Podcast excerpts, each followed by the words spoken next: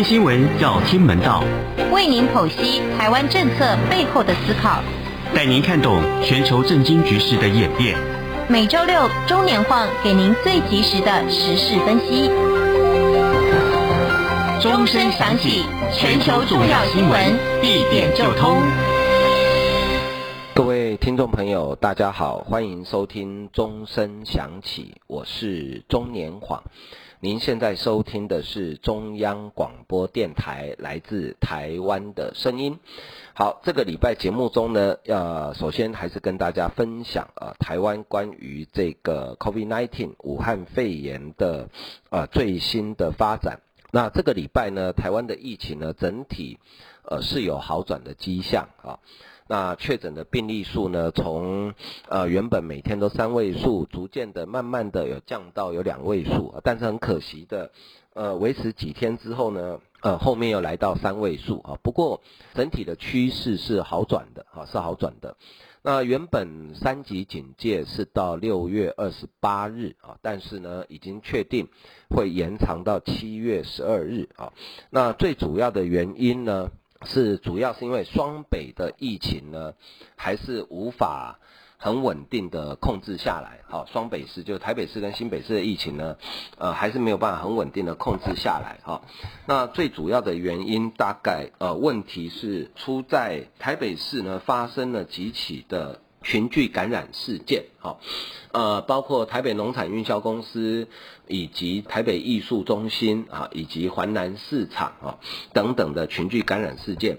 呃，其中最让人担心的就是台北农产运销公司，好，因为呃，台北农产运销公司呢，我们一般呃简称它为北农，好，那北农呢有两个批发市场，分别是。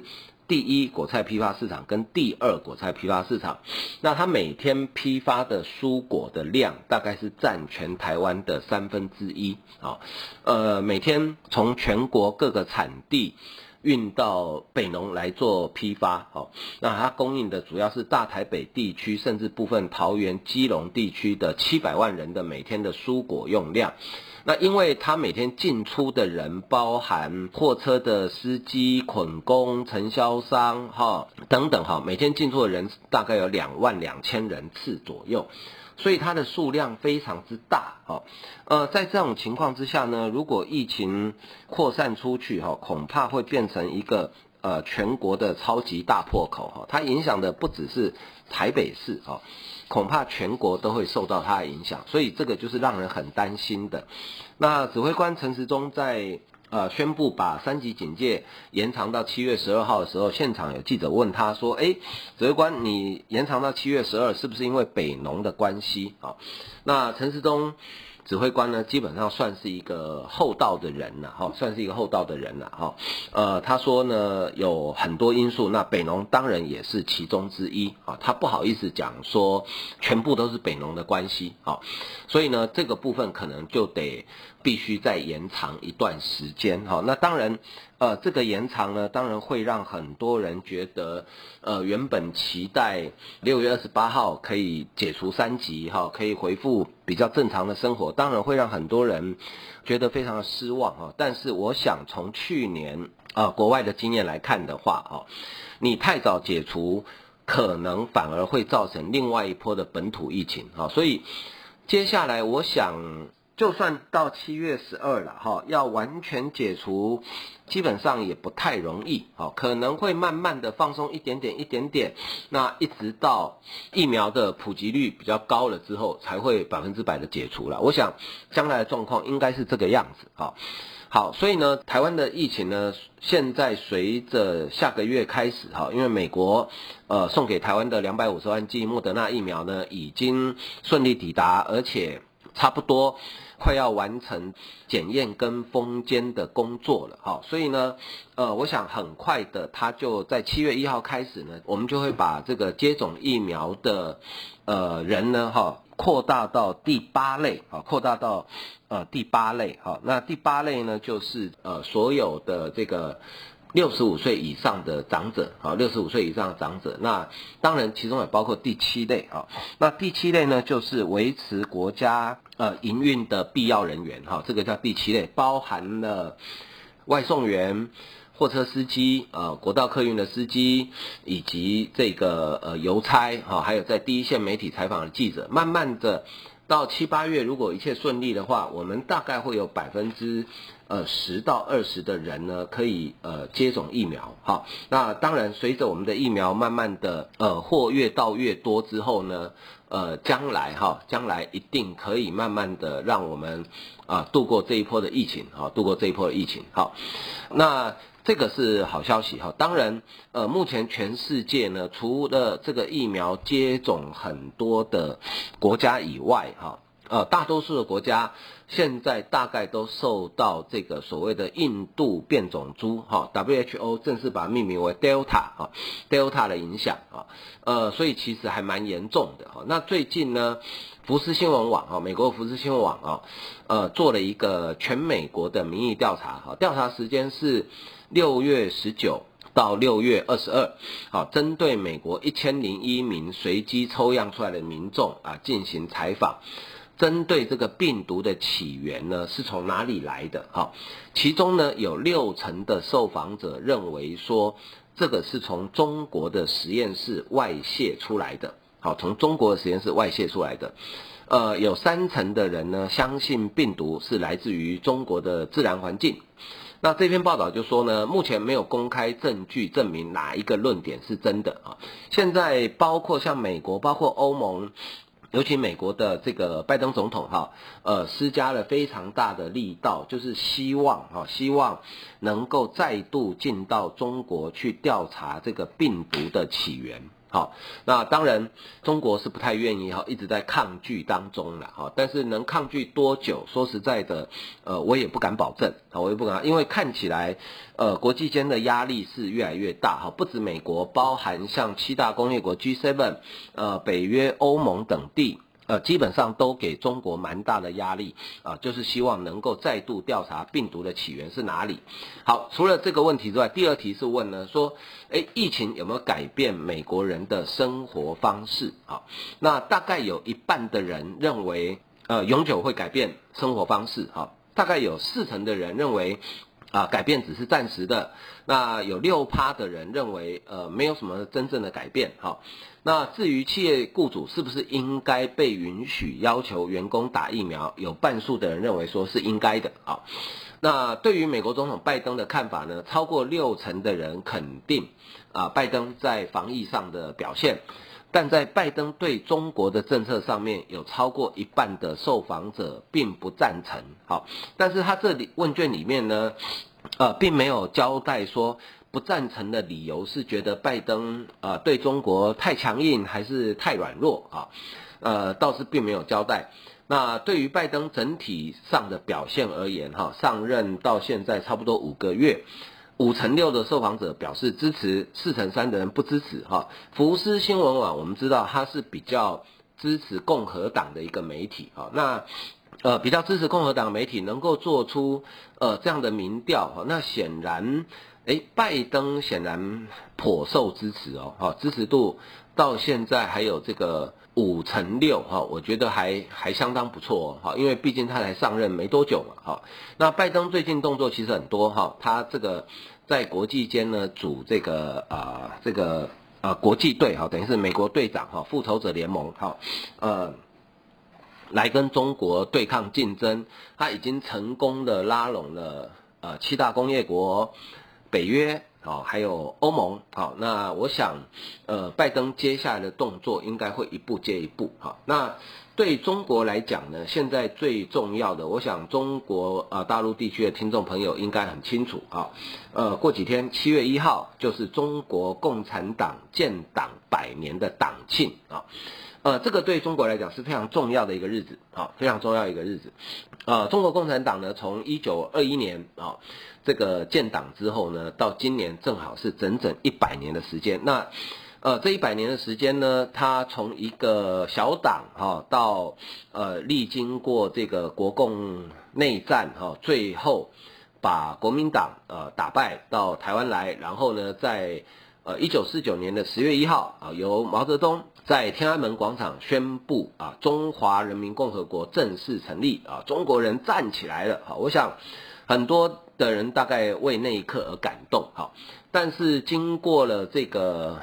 一九四九年到今年，我想中国内部也改变了不少，世界上也改变了不少，好，那这个最近因为七月一号的党庆即将来临，所以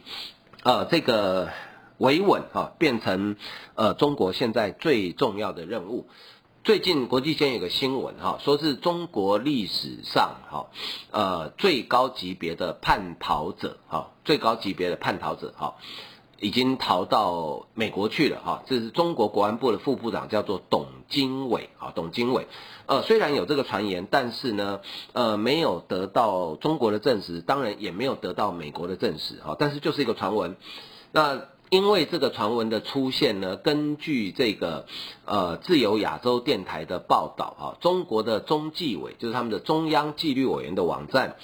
在六月十九号刊出一篇充满杀气腾腾的文章啊。这篇标题叫做“重温经典，砥砺前行，永不叛党”，不仅仅是一句誓言的文章里面呢，呃，内容特别讲述呃，一九三一年中共上海负责人顾顺章叛党啊，结果后来呢，一家老小全部被暗杀啊，所以外国媒体认为。呃，这篇文章跟中国国安部副部长董经纬叛逃美国的传言有关。呃，前中共中央党校的教授叫做蔡霞啊，他说，呃，这篇文章呢，显见中国山雨欲来啊，中共从来没有见过民主的辩论，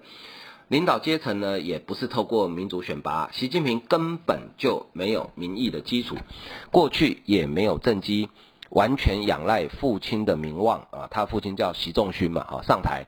掌权之后，整肃一己，就先丧失党内部分的民心，接着继续做出错误的决策。习近平呢，近年频繁提出政治安全、政权安全，可见他内心极度缺乏安全感。啊，那蔡霞说，习近平引发中共党内寒蝉效应，恐惧成为特殊的凝聚力，使得所有的人呢都不敢提出反对的意见，大家表面上看来都很一致。但是这种恐惧形成的凝聚力，在党内是非常脆弱的，经不起外部的推动。如果一旦外力出现比较大的压力，我想就会有兵败如山倒、雪崩一样的效应出现啊。那蔡霞强调，中共党员的恐惧感由上传下进入社会，底层如果爆炸，局势可能会失控。蔡霞认为，中国经济仰赖出口、消费、投资，现在中国已经没有那么多钱投资国营企业，民间企业又逃跑，外资又出走，失业加上疫情与高额的关税，中国今年下半年跟明年的经济状况会更糟，可能有突发性的事件造成变化，不可预测性比过去任何时候都还要大啊！当然，这个是。现在人已经在美国的前中共中央党校的教授哈蔡霞他的看法哈，那事实上，呃，今年的七一建党百周年的党庆呢，很特殊的是将在天安门广场举行。好，那很多外国的评论员都认为呢，习近平这个动作呢是要跟当年毛泽东在一九四九年在天安门广场宣布中华人民共和国成立是要比美啊，因为习近平呢一直想要。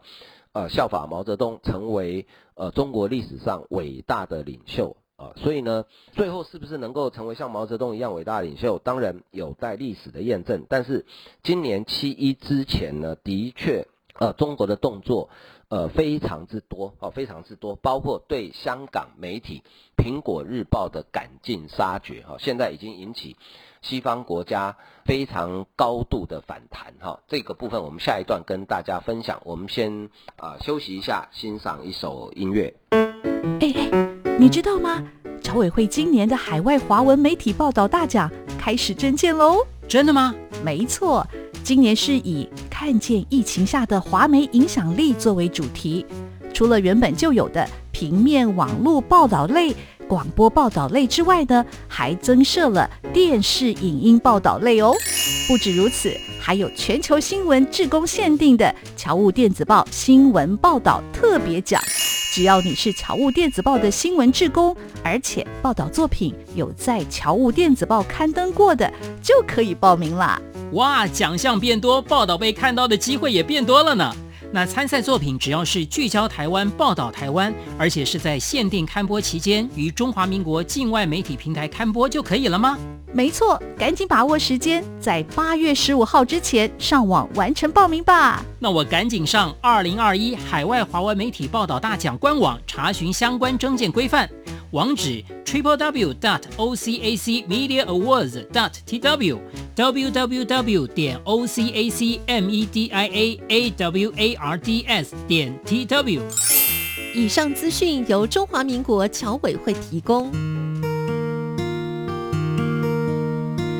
无限的爱向全世界传开，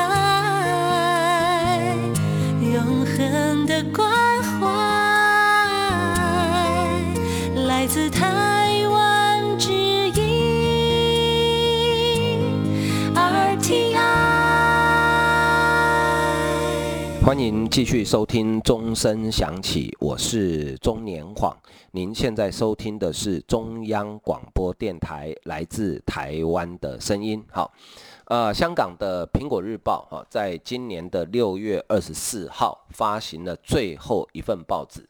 那他的社论标题呢，叫做《给香港人的告别书》。哈，只说苹果死亡，新闻自由是暴政的牺牲品。那苹果日报为什么要发行最后一期呢？这个话说从前啊，就是在六月二十四号之前呢，香港国安处突然用一些影响国家安全、哈这个勾结外国势力等等的罪名呢，逮捕扣押了苹果日报的几位高层。那这些高层被扣押之后呢，呃，原本苹果日报并没有要到停刊啊，但是呢，在北京的指使之下，哈。香港的国安处呢，出了一个杀手锏哈，他控制了苹果日报，等于是斩断了苹果日报的经脉。他把这个跟苹果日报有关的三家公司的资金呢，全部冻结，让苹果日报没有钱可以用。好，那知道每天印报纸都是要花很多钱的。好，那苹果日报呢，因为这样，再加上。担心员工的安全，所以决定忍痛啊，在六月二十四号停刊啊，发行最后一期的《苹果日报》，最后一天《苹果日报》，同时呢，它的网络版也同步停止啊，所以等于《苹果日报》呃消失了啊，在香港二十六年的历史就此结束啊。那《苹果日报》的社论呢，评论啊，向编采人员致敬，他说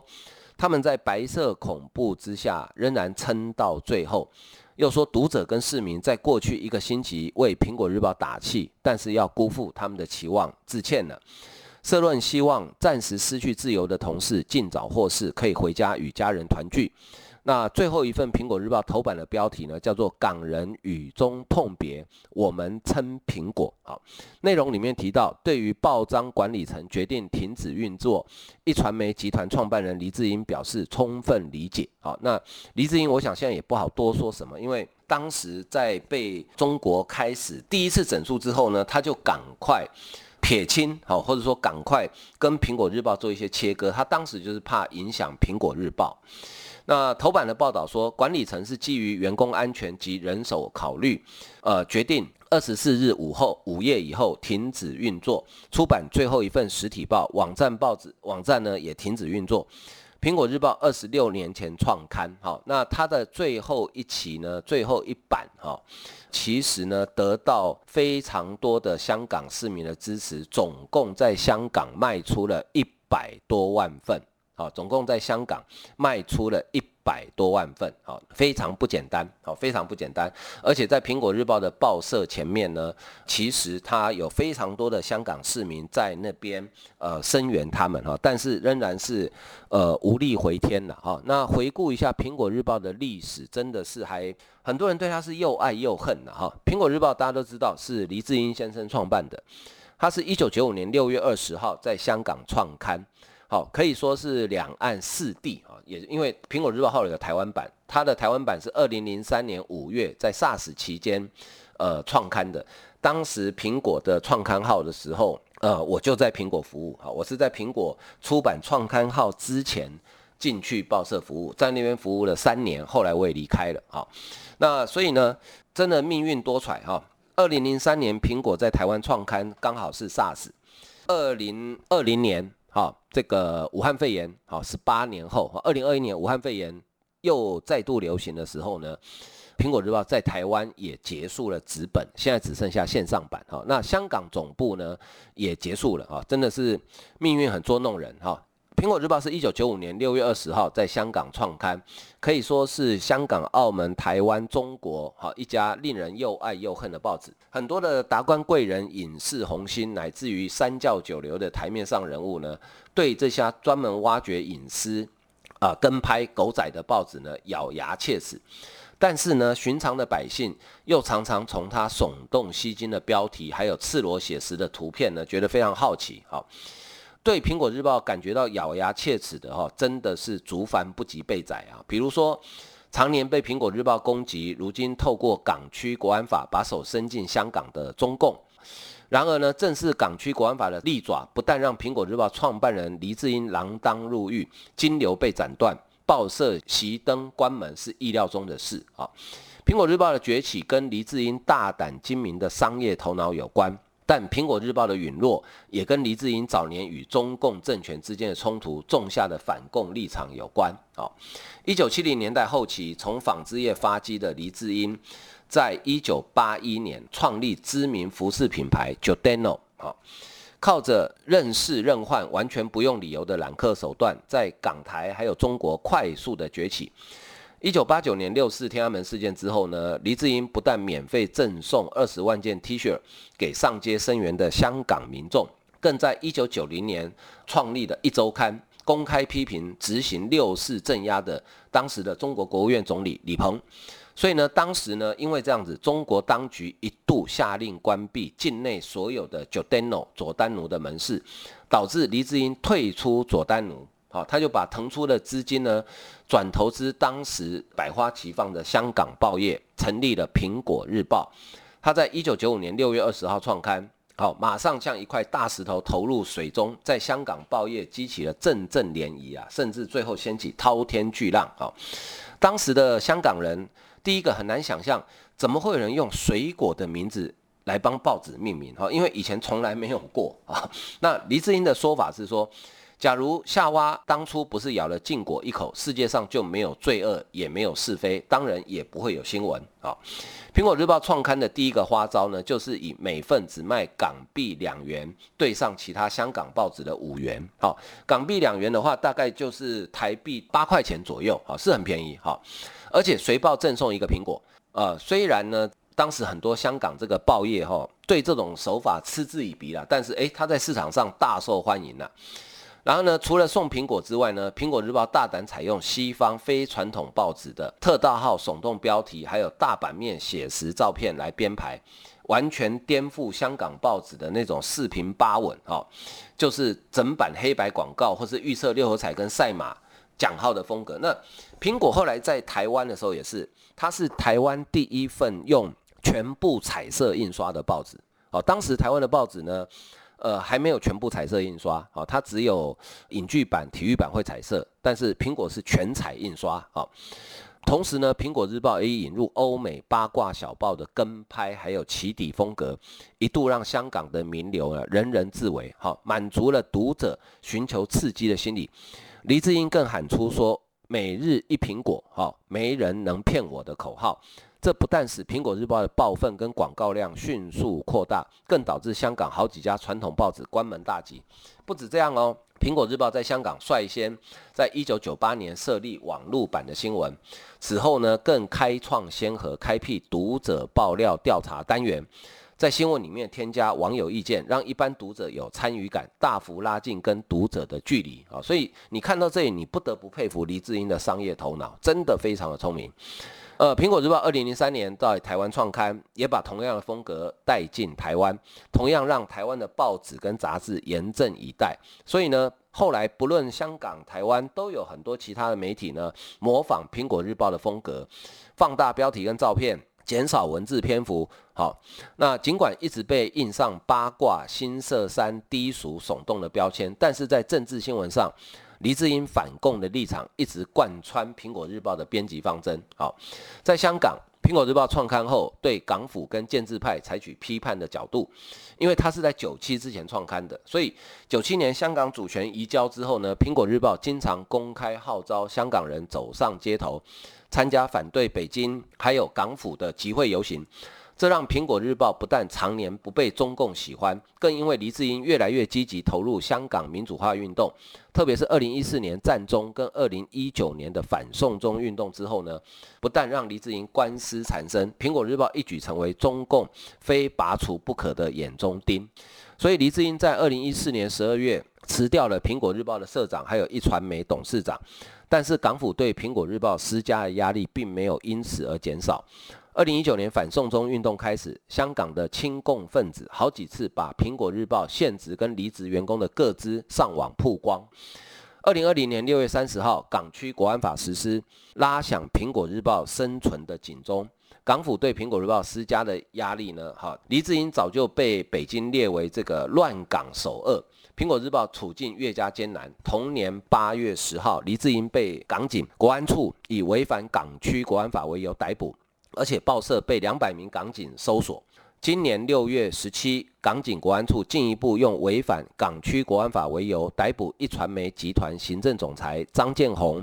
营运总裁周达全，还有苹果日报总编辑罗伟光、副社长陈佩敏、执行总编辑张志伟等五个人。同时，更出动五百名港警搜索苹果日报。同一天。香港政府呢出绝招，不但冻结苹果日报等三家关系企业总共港币一千八百万元的资产，更下令香港各大银行冻结这三家企业所有的资金往来，彻底斩断苹果日报的经脉，成为压垮苹果的最后一根稻草。因为你印报纸每天都要钱。其实这段时间以来，苹果日报广告已经很少，因为大家都怕，所以不太敢刊登在苹果上面。好，那你再加上没钱的话，那真的就完蛋了。所以苹果日报呢，走到今天的结局，似乎可以从中共外围官媒《环球时报》英文版当晚的报道看到背后的黑影。这篇报道内容说，苹果日报被搜查，表明当局决心清理黎智英的邪恶遗产。而中国官方智库成员更说，不排除将更多苹果日报的编辑或记者逮捕。那苹果日报始于商业娱乐，在二十六年后呢，因为政治强压而非市场竞争啊，这段过程可以说让外界充分看清了香港一国两制已经从制度啊演变成控制啊，好。这是苹果日报命运。那这件事情当然引起世界各国，包括欧洲、美国、英国等等国家的呃反弹。好像美国国会民主党参议院外交委员会主席梅南德兹，他就说，苹果熄灯对香港民主再一次的打击，这对新闻自由来说是悲伤的一天，也让冒一切风险只为追求真相与透明资讯的勇敢新闻工作者心痛。梅南德兹说。自由蓬勃的媒体永远不是人民的敌人，而是民主的基础。制衡政府滥权的重要力量，对社会成长至关重要。他说，在中国试图消灭香港基本权利之际，我们必须坚决捍卫，支持那些拥有足够勇气去揭露赤裸真相的人们。那共和党籍参议院外交委员会首席议员叫做李契哈 Jim Rich 也说，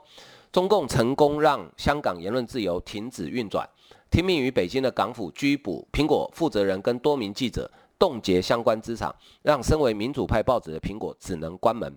共和党的参议员卢比欧办公室说，香港苹果过去是耀眼的自由象征，中共成功让香港言论自由停止运转。好，那这个连一丁点自由都不剩，一个受中共控制的城市，既没有法治，也不保护基本人权，已经无法作为国际金融中心。共和党参议员叫杜美，则呼吁美国财政部动用去年七月二十四生效的《香港自治法》，制裁如此侮辱民主的中共领导人。那根据《香港自治法》的规定呢，呃，美国国务卿在法案生效九十天内向国会要提交报告，点名致使中国无法履行中英联合声明跟基本法对香港承诺的外籍人士，在之后六十天，财政部长也需点名知情却仍需与上述人士有大量资金往来的外国金融机构啊。所以，呃，接下来我想欧洲、美国。英国大概都会对中共这一次的首恶分子哦，可能会提出相对应的制裁。好，好，今天因为时间的关系，我们节目进行到这里，非常感谢大家收听，再见。